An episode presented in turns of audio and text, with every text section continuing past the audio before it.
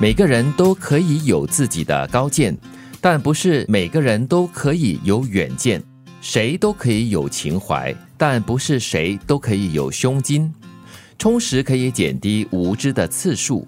胸襟广阔，可让我在别人的成功中得到启示。刘天王刘德华说的这两句话还蛮有意思的。嗯，高见 versus 远见，真的嘞，很现实、很真实的一个状况哈。高见是人家给你的，啊对吧？我总不会说这是我的高见，对不对？但是远见就不一样了哈。远见的话，就是你有没有这样的一个长远的这样的一个方向，可以看得出它可能会发生的事。嗯，讲的就是深度跟广度，还有你的高度了。就很多人，我们常常对很多事情会提供自己的一些意见想法、意见哈。但是其实你有没有办法做到真的很有远见？这个真的不容易。嗯，刚才德明说，呃，就是高见是别人给你的，但是有很多人哦，自己以为自己给的意见都是高见，那就是很自以为是的人，也有这样的人哦。嗯哼，所以这个时候呢，我觉得了，就是以这个谦卑之心，可以分享你的看法，嗯，但是呢，也不应该强迫于人说、这就是唯一的答案。嗯，刘德华说谁都可以有情怀，但不是谁都可以有胸襟呢。告诉我们说要怎么样的去让自己真的就是达到这个有远见又有胸襟呢？嗯，减低自己的无知。对，就是充实自己吧，嗯，充实各方面的知识跟学识，多看、多听、多接触。我们说这个以这个身体结构来看的话，胸腔哈，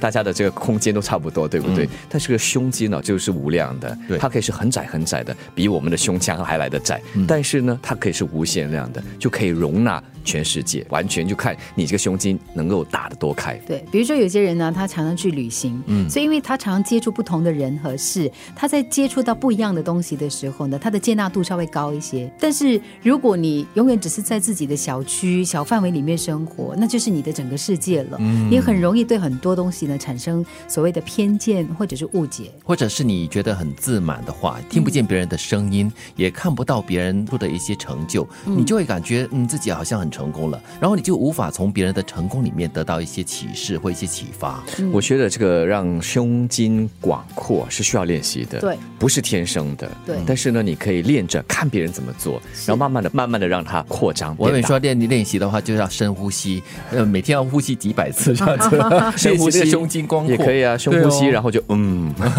其实我觉得啊，像现在呢，我们常说哦，我们好像很很多东西都懂，呃，发生在世界哪个角落的东西，我们通过网络就可以知道。但是我们知道的很多时候都是表面，它没有深度，所以你必须要确定，或者说确保你自己呢，真的从不同的方面去吸收不同的信息，然后呢，拼凑出一个比较完整的一个画面，然后你才开始建立自己的一些所谓的认知跟想法。这非常重要。嗯，懂很多东西不难，因为现在有谷歌先生嘛，对对吗？但是更重要的是体验，对吧？不是每一个人的体验都相似，或者是我们两个人可能经历同样的事情，但是感受以及所总结出来的这个经验又是不一样的，这才是无价的。我在想啊，就是最近大家的热门话题呢，就是香港发生在香港的所有的事情。我前两天看到，应该是当地的一个媒体人，他来新加坡开会，他就在新加坡的时候，他就说来到新加坡，他很生气又妒忌，他就说哇，为什么新加坡的朋友呢可以这么快乐啊，等等等等啊。嗯，然后他就进而讲到了在香港现在的情况，他就说很多人问他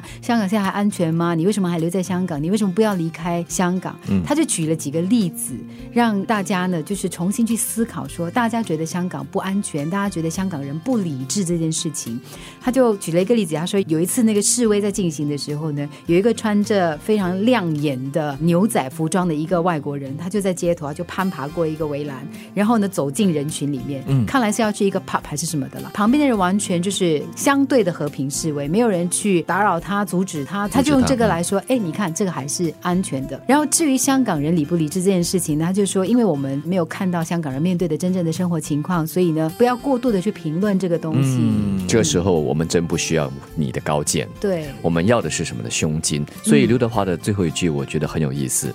胸襟广阔可以让我在别人的成功中得到启示。刚才就说到胸襟的开不开是可以练习的。胸襟广阔不单是让你可以包容更多人，它可以让你进步。我们就说好上加好。对你可以看到别人的好。甚至看到别人比你的好，但是因为你胸襟广阔嘛，所以你可以向他学习，然后成为更好的一个人。胸襟广阔的人，随时都愿意向别人学习。